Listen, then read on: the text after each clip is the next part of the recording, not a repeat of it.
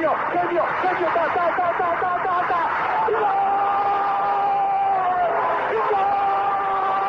Dennis Bergkamp, Dennis Bergkamp, Dennis Bergkamp neemt de bal aan. Dennis Bergkamp, Dennis Bergkamp, Dennis Bergkamp, Dennis Bergkamp, Dennis Bergkamp. Posse de bola para Portugal, vai Éder, vai Éder, vai Éder, vai Éder, chuta, chuta, chuta! Gol! Gol!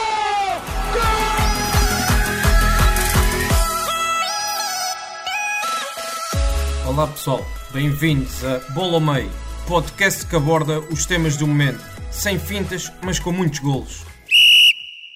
Boas, bem-vindos ao Bola ao Meio. O meu nome é André Zeferino e serei o moderador desta edição. Não, não estão enganados. Hoje não será o André Cruz quem irá moderar esta edição. O Bola ao Meio sofreu uma alteração e passará a contar com uma edição semanal em que vamos abordar os temas quentes do momento. Vamos falar nesta edição sobre o regresso da Bundesliga e o regresso do futebol com uma nova vida, uma vida diferente. Os meus dois convidados para esta edição são o Miguel Palma e o Eduardo Costa, analistas da ProScout. Antes de mais, dar-vos as boas-vindas e agradecer-vos a vossa participação aqui no Bola Meio. E também agradecer ao André e à, ProScout pelo, pelo convite para mais uma edição do, do, Bola, do Bola Meio. E pronto, espero que seja um, um bom episódio e que todos os ouvintes eh, aprendam um bocadinho e também gostem desta conversa informal. Quero agradecer também o convite à ProScout. É a minha primeira vez aqui na, no Bola ao Meio e vamos a isso. Vou começar por colocar-vos uma questão em que a resposta será apenas sim ou não. Futebol deste modo. Eduardo, sim ou não? Sim, sem dúvida. Miguel, sim ou não? Sim, sim. Vamos então agora aprofundar essas vossas opiniões e, Eduardo, eu questionava-te qual é o teu olhar sobre o futebol atual com todas estas restrições e novas medidas que foram implementadas nesta primeira jornada do regresso na Bundesliga? Sim, em primeiro lugar estou contente por, hum, pronto, por, por o futebol regressar, uma liga que eu também acompanho bastante. Um, se bem que uh, acho que as medidas adotadas, não só, não só agora na Alemanha, mas também com as que se falam já na Liga Portuguesa, acho que são as, uh, as corretas e as indicadas também para dar alguma sensação de segurança, não só aos jogadores, mas a todas as pessoas que estão no, no estádio e, e no relevado, mais particularmente. Um, no entanto, acho que há medidas que são um pouco contraditórias e que eu acho que são mais para, um, para ser politicamente correto, digamos assim, e não tanto porque são eficazes. Por exemplo, acho que não faz absolutamente sentido nenhum os jogadores estarem dois, nas, no banco de suplentes, que nem é banco de suplentes, é bancada de suplentes, a uh, dois metros de cada um, uh, e depois vão para o jogo e estão a uh, centímetros uns dos outros, nos cantos, nos livres ou, ou no, no, decorrer do jogo, no geral.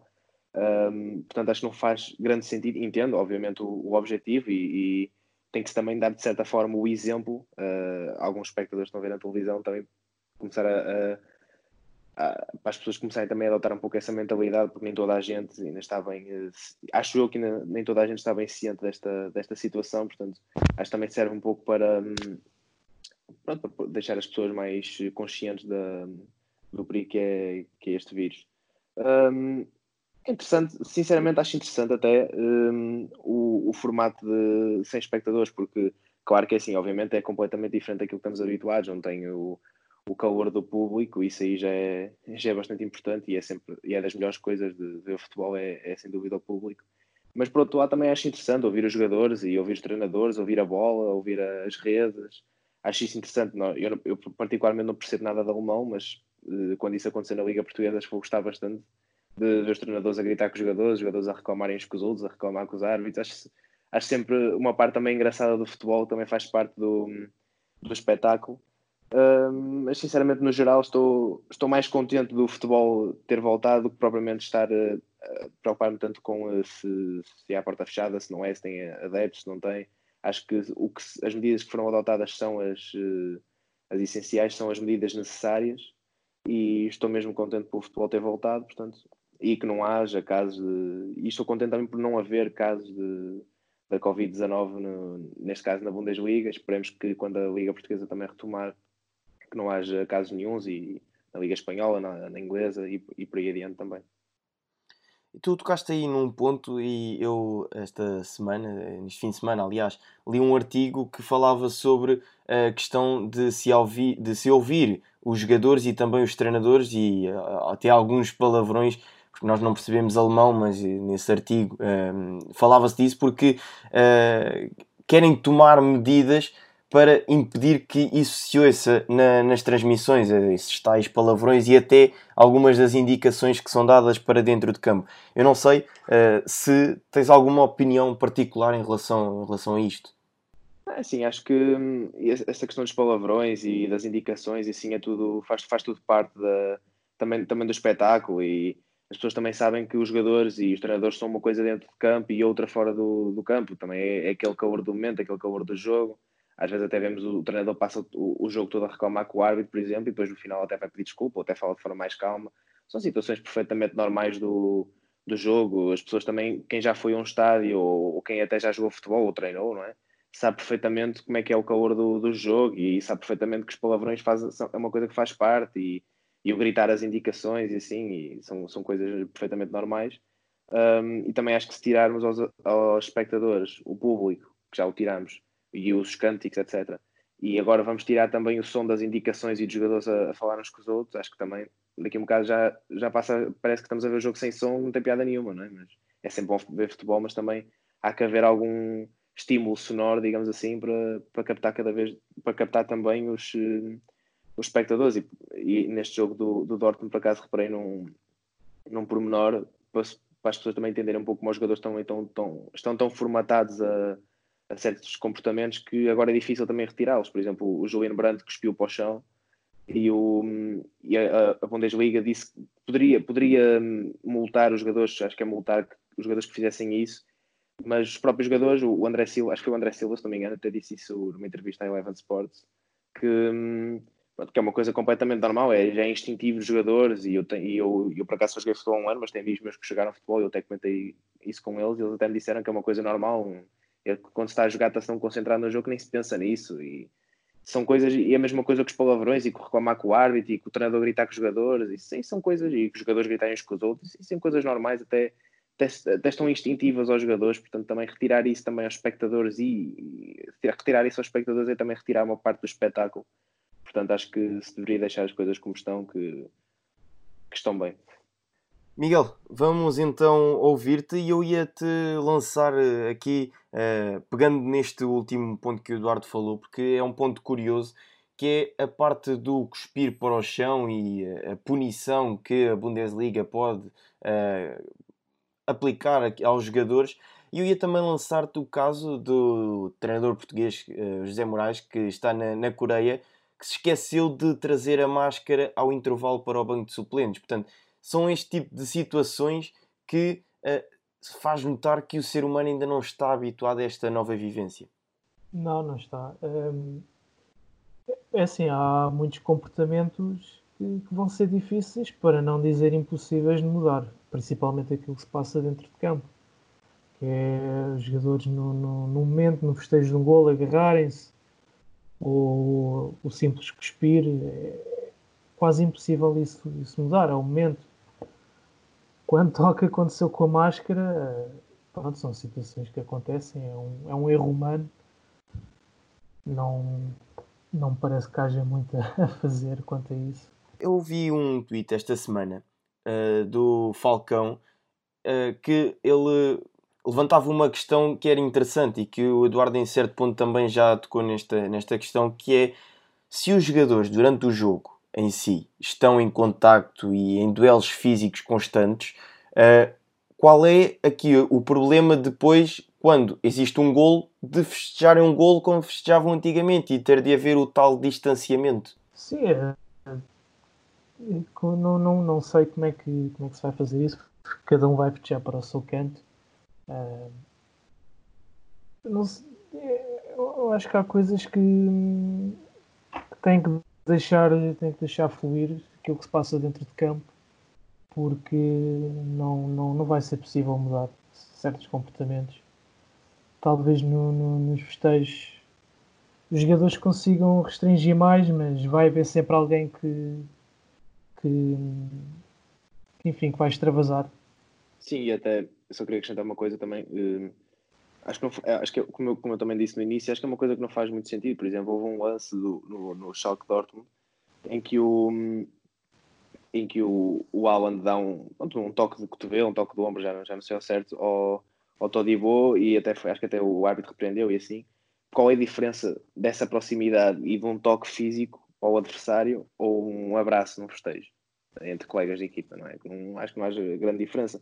Mas por acaso até deste, desta parte assim mais negativa, digamos assim, até sim uma coisa bastante positiva, que foi uma fotografia do festejo do Alan, como ele está assim mais distanciado dos colegas de equipa e eles estão mais longe e estão a aplaudir e pronto, o Alan chegou aos 41 gols desta temporada e eles parecem que estão a aplaudir assim um, um jogador brilhante que é o Alan. Achei, achei, achei, que foi uma fotografia interessante.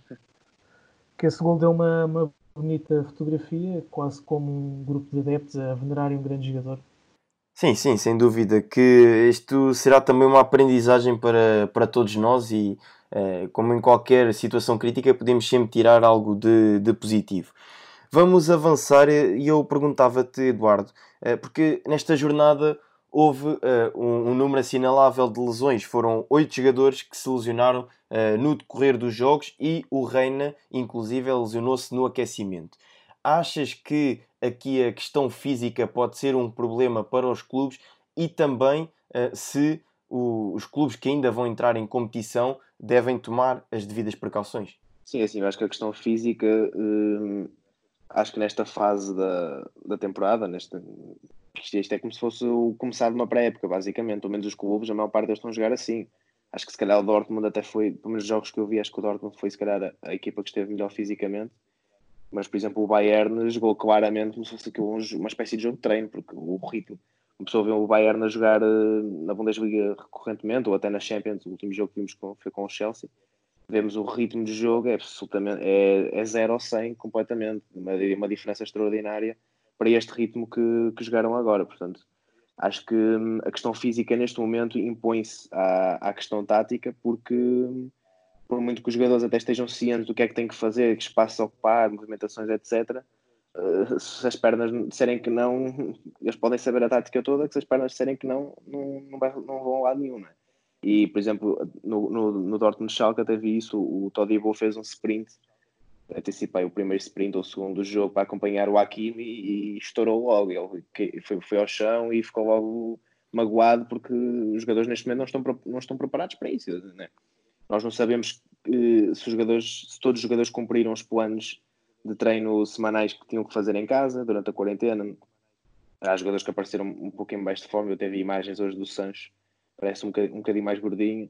Um, não sabemos se cumpriram na totalidade do plano, depois não sabemos como é que foram os treinos individuais, depois é como é que foram os treinos coletivos, e depois os treinos coletivos também foram em, em grupos pequenos. Eu não tenho certeza se chegaram a treinar 11 para 11, por exemplo. Isso também, também tem influência na questão tática, porque se, se dividirmos muito o, o, treino, as equipas depois também durante o jogo também têm mais dificuldade em, em ligar os momentos de jogo. Portanto, um, acho que a questão física, no fundo, vai ser um, o, a maior eh, dificuldade e maior entrave nestas primeiras duas, três jornadas, se calhar, porque os clubes têm, os jogadores têm que começar a ganhar este ritmo competitivo, porque isto é tal e qual como se fosse uma pré-época, porque é como se tivessem chegado de férias e agora, pronto, olha, vamos começar a treinar e fazer, fazer uns joguinhos de treino. É basicamente é isso, o ritmo é um, é um ritmo muito lento. E o, o maior caso, se calhar, para mim, foi o, o caso do Schalke, porque o Schalke entrou 5 minutos a jogar, ok, um ritmo, um ritmo bom, mas depois não, simplesmente não, não corriam, quase não faziam pressão, eram, eram lentos nas transições, queriam sair a jogar, não conseguiam. E o Dortmund, pronto, teve, teve bastante superior. E depois até se calhar já se vê, um, por exemplo, o Mönchengladbach a jogar, que também viu-se que soube gerir os ritmos do jogo, mas é uma equipa que aguentava correr o jogo todo, se calhar, mas, mas lá está. Isso também levanta outra questão, que é, uh, eu achei que o Mönchengladbach uh, geriu bastante bem o, esforço. Quando tinha que acelerar, acelerava, sair em transição, etc. Mas também quando tinha que pausar o jogo e construir mais lento e assim, também soube fazer isso. E eles marcaram gols no, foi aos 44 segundos e aos 7 minutos, acho eu. E, e pronto, pronto, depois o jogo basicamente acabou porque o Frankfurt, infelizmente, está um bocadinho fraquinho. Mas eles souberam uh, pausar bem os ritmos. Portanto, acho que isso também é importante nesta fase. Uh, perceber isso, mas pronto, os treinadores também sabem isso por causa das pré-épocas, etc. Mas uh, isto, é, isto é uma competição a sério, não é uma pré-época, não é? Portanto, há que ter uma abordagem diferente, mas acho que essa questão, acho que se os clubes pausarem, as equipas pausarem um pouco mais os ritmos durante o jogo, podem um bocado contrariar essa questão do, das limitações físicas, porque neste momento, sem dúvida, que é, para mim é o maior entrave que, que as equipas têm. Sim, falaste aí da questão uh, do, do Borussia de Mönchengladbach, uh, da, da tal gestão de, de, esforços, por assim dizer. A verdade é que a equipa do Borussia de Mönchengladbach já realizava uh, um pouco dessa gestão um, ehm, durante aquilo que era o, o decorrer do campeonato normal, agora se calhar num nível mais, mais elevado, é certo, mas eles já faziam isso muito bem, essa tal gestão, quando é que tinham que acelerar o jogo, quando é que tinham que pausar o jogo, já, já o faziam muito bem. Uh, Miguel, eu agora ia-te uh, perguntar um, ehm, em relação àquilo que foram também os destaques da, da jornada e uh, aproveito aqui também para dar a conhecer aos nossos ouvintes, se é que já não conhecem, que uh, esta, na passada semana lançámos um guia da Bundesliga, portanto passem pelo nosso site em www.proscout.pt e uh, fiquem a par daquilo que foram os destaques da Bundesliga até ao momento. Miguel, eu agora perguntava-te nesta jornada e também para aquilo que falta, quais são para ti os destaques da Bundesliga? Um, daquilo que aconteceu nesta reabertura da Bundesliga, uh, claro que a destacar o, o Dortmund, num, num, mais num sentido coletivo, não é? A forma como se apresentou fisicamente, a forma como, como jogou tão bem contra o Schalke. Claro, num plano mais individual, o Alan, que, é, que está uma autêntica máquina trituradora, e, mas queria também destacar, por exemplo, o gesto técnico do Mateus Cunha no Herta, que, que fez um golo espetacular. Eduardo, quais foram para ti os destaques desta jornada? Uh, sim, assim, para além do, do, do Alan, também acrescentar o Julian Brandt, que também foi, fez um jogo extraordinário.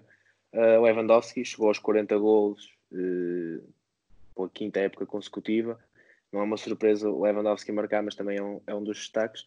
E depois, alguns destaques que eu já estava, já estava um pouco a prever, por exemplo, eh, nesse dia que falaste da, da Bundesliga, uma das equipas que eu analisei foi o, foi o Schalke, e um, eles já não ganhavam, se não me engano, há seis jogos consecutivos, este foi o sétimo, e desceram de sexto para o oitavo, portanto, o, basicamente a luta pelo sexto lugar na Bundesliga é como se fosse outro campeonato, porque os cinco primeiros estão ali até taco a taco, mas a luta pelo sexto lugar, que, dá, que é o segundo lugar que dá acesso à Liga Europa, está basicamente outro campeonato entre Schalke, Wolfsburgo, Offenheim também. Um, e agora o Schalke desceu para o oitavo, o Wolfsburgo subiu para, para esse sexto lugar com a vitória sobre o Augsburgo. Um, tornam a vida um pouco complicada para o Schalke, é uma equipa um pouco também instável a nível de, de forma, tem, nestes últimos tempos tem estado bastante instável e agora com esta questão física não, não vai ajudar. O Leipzig também que ao empatar desceu para quarto, o Mönchengladbach subiu para terceiro e o Everkusen que ainda joga hoje se, se ganhar ficar apenas um ponto de, de lugar de Champions, que eu uh, também queria destacar o Leverkusen, que hoje frente a um uh, aflito Werder Bremen, que um, estou curioso sinceramente para ver a forma do, do Leverkusen, que acho que é uma das minhas uh, é uma das minhas equipas preferidas da Bundesliga e é uma das equipas mais interessantes desta temporada. E também a ver como é que o Werder Bremen vai entrar para esta, para esta última fase, porque é uma equipa que está na Bundesliga há 39 anos. E, um, e pronto, é um histórico do, do futebol alemão, portanto gostava também, do ponto de vista pessoal, gostava de, de os ver na, a manterem-se na Bundesliga, apesar de ser, de ser difícil. Um, para dar uma nota final, também o Frankfurt já foi um bocadinho disso, André Silva, sem dúvida, também um destaque por ter marcado gol, mas o Frankfurt, uma das equipas que me está a desiludir um pouco esta temporada, foi uma equipa que sinceramente esteve, esteve desorganizada, foi lenta a reagir, e apesar de ter melhorado com o André Silva, foi uma equipa que no geral está um pouco abaixo das expectativas, exatamente ao contrário daquilo que foi o, que foi o Mönchengladbach, também já falámos deles. E para dar uma nota ao Bayern, apenas dizer uh, aquilo que também é um, um bocado repetir, mas uh, aquilo que disse há bocado, que foi da, da questão do ritmo lento. Uh, Nota-se que ainda está a haver uma clara adaptação ao esforço, numa perspectiva coletiva, mas também individual, claro.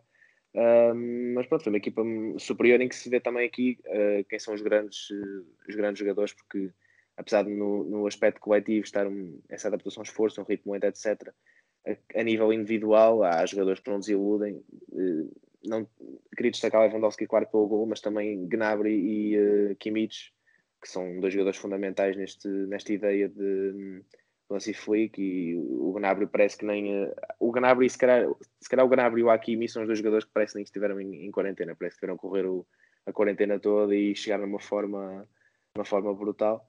Portanto, assim, a nível de destaques é, é um pouco isso. Miguel, em relação à luta pelo título, uh, de referir que Borussia Dortmund e Bayern Munique estão separados por 4 pontos, achas que o Borussia de Dortmund, e dada tal pedalada que apresentaram no jogo frente ao Schalke, podem lutar pelo título e também de relembrar que no dia 26 de maio vai haver um confronto direto entre Bayern Munique e Borussia Dortmund. Sim, uh, acho, acho que esse jogo acho que esse jogo será, será a derradeira para ver se o Dortmund realmente irá defrontar o se irá mesmo se candidatar ao título ou não. Aquilo que se viu nesta, nesta jornada de reabertura, sim, pode-se dizer que o Dortmund pode, pode realmente tirar o título Bayern, mas também não estou a ver o Bayern como equipa a, perder muitos pontos, mesmo num ritmo mais baixo, mais elevado. Uh, vai, vai ser uma equipa que raramente perde pontos. Portanto, acho que esse jogo será, será muito, muito interessante de ver. E, desculpa, também queria acrescentar que quanto ao jogo de hoje do Bayer Leverkusen, será também muito interessante ver como é que a equipa do, do Peter Bosch, né, o Leverkusen dele é uma equipa que também normalmente imprime uma intensidade de jogo muito elevada e será interessante ver como é que, como é que se apresentam, que é das equipas que eu também mais, mais gosto de ver na, na Bundesliga. Sim, e no Leverkusen está também Tapsoba e eh, para o, adepto do futebol português é interessante perceber como é que os jogadores que partem do nosso campeonato para outras paragens uh, se comportam e a verdade é que o Tapsoba no pouco tempo que uh, jogou no Leverkusen já tem sido um dos destaques. O Tapsoba chega ao Bayern e che chega ao Bayern e à Bundesliga e parece que já joga ali há anos, uma personalidade muito grande e o resto é a sua qualidade que é muito Eduardo, também para te questionar em relação a esta pergunta do título, Bayern Munique ou Dortmund? Será que o Dortmund vai assustar este ano o Bayern? Eu acho que parti também um pouco da opinião do, do Miguel, porque acho que o, o Bayern não, é uma equipa que não, não, não, estou a ver a perder pontos, nem, nem estou a ver a baixar o nível de forma, um, mas também temos que ver também como é que vão como é que vai ser, porque as equipas podem chegar mais rapidamente ao pico de forma do que umas equipas podem chegar mais rapidamente a esse pico de forma do que outras. Também vai depender muito agora dessa questão, vai depender muito também de questões táticas, vai depender também quando for a Champions, porque o Bayern está na Champions ainda, uh, apesar de ter que jogar a segunda mão, mas o Dortmund já não está, vai, vai ter também que depender um pouco do calendário, mas numa perspectiva mais geral, um, acho que o apesar do Dortmund praticar um futebol excelente e muito atrativo e de muita qualidade, acho que acho que o Bayern no geral, no cômputo geral, é a equipa mais forte e acho que se o Bayern, eh, quando o Bayern defrontar o, o Dortmund, sinceramente acho que não vai dar eh, não vai dar grandes hipóteses. Tem, acho que se vai assumir como o gigante que é da Alemanha e como a equipa gigante que é e fazer frente a frente ao Dortmund e conseguir superiorizar-se e apesar de que o Dortmund é uma, é uma, equipa, é uma equipa fantástica, tem, tem jogadores incríveis, só pensar que pagaram 25 milhões por, uh, por jogadores como, como o Hazard, 25 milhões pelo Brandt, 20 milhões pelo Haaland, uh, né? ficamos, ficamos surpreendidos como é que uma equipa consegue fazer esse tipo de, de negócios incríveis e pronto, e é, um, é, um, é um estilo de jogo bastante atrativo e bastante eficaz, mas pronto, para resumir, acho que, que o Bayern vai, vai, se não perder mais pontos e se conseguir ganhar a Dortmund, acho que vai conseguir sagrar-se campeão. Fica assim as vossas apostas. Dia 26 de maio haverá esse tal confronto entre os dois primeiros da Bundesliga. Este foi o pontapé de saída nesta nova versão do Bola ao Meio. O meu nome é André Zeferino. Agradecer ao Miguel Palma e ao Eduardo Costa a participação no Bola ao Meio. Obrigado também a quem nos ouviu e voltamos para a semana com mais um Bola ao Meio. Obrigado e um grande abraço. Obrigado por nos terem seguido em mais um episódio. Sigam o ProScout nas redes sociais em Facebook, Twitter, Instagram, YouTube e principalmente no nosso site em www.proscout.pt. Até à próxima!